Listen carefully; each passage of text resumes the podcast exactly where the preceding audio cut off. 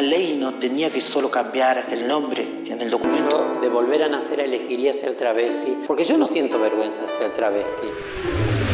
La revuelta sonora. Organización feminista. Historia de luchas. Activismos callejeros. Una mirada desde la intervención política de lo cotidiano. Armando mundo feminista. Revolucionando los sentires. Somos las megas ardiendo. Somos Estamos cerca. Estamos en la radio. Esto es La, revuelta, sonora.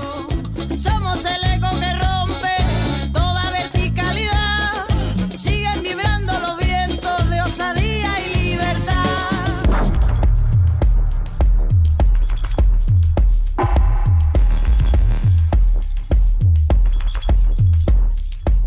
La activista Luana Berkins nació el 15 de junio de 1965 en Positos, provincia de Salta, donde vivió hasta los 13 años.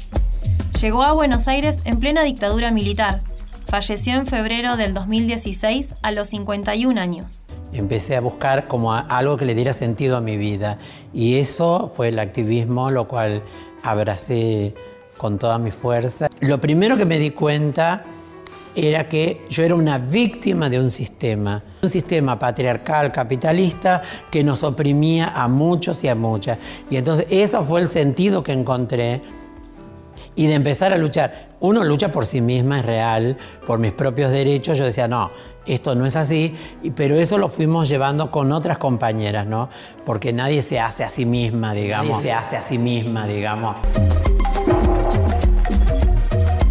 La trayectoria del colectivo travesti trans en Argentina es pensar también en el aporte fundamental que las madres de Plaza de Mayo hicieron para pensar los derechos humanos y la identidad. Fue en la Universidad Popular de las Madres de Plaza de Mayo donde muchas travestis como Luana, además de terminar sus estudios, se encontraron, se formaron políticamente, se pensaron y se construyeron como sujetas políticas. Una ley no tenía que solo cambiar el, nombre en el documento, que es importante, sí, claro, pero que, que tenía que reconocer nuestra identidad y en ese reconocer nuestra identidad, reconocer que el Estado había violado sistemáticamente eh, nuestra, nuestro derecho a, a reconocernos como, como sujetas de ciudadanía, ¿no?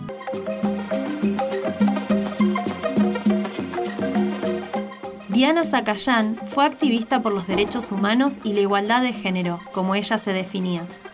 Tucumana, radicada en la Ferrer Partido de la Matanza en el conurbano bonaerense. Disputó espacios de poder de representación política hasta que fue asesinada, producto del odio, en octubre del 2015. Junto a Luana Berkins, fueron impulsoras de la Ley de Identidad de Género sancionada en 2012 en nuestro país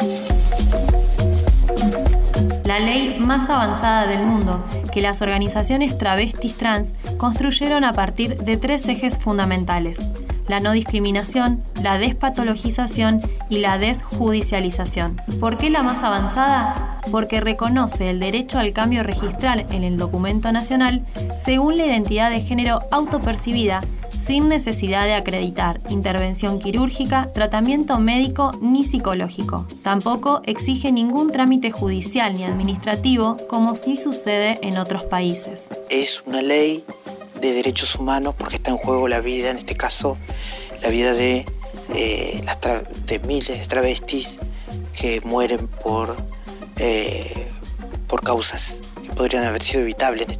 Y la identidad no es solo el relato testimonial lacrimógeno de nuestro sufrimiento. Si de algo no se habla en esta sociedad, paradójicamente, de quienes somos tremendamente visibles, es de la sexualidad. ¿Cómo es la sexualidad de una traba? ¿Cómo es el cuerpo? ¿Cuál es la relación que nosotras tenemos con nuestro cuerpo?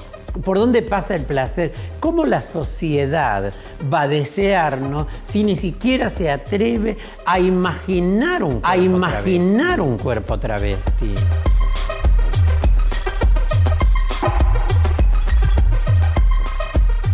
La ley de identidad de género es una herramienta para el reconocimiento, reconocimiento necesario para la producción y sostenibilidad de vidas vivibles. A casi 10 años de su sanción, todavía estamos lejos de ese mundo habitable que deseamos construir. deseamos Que deseamos construir. Esto fue La Revuelta Sonora. Encontrá todos los podcasts en Spotify o pedinos los enlaces en las redes sociales de la colectiva feminista La Revuelta. Estamos cerca, estamos en la radio.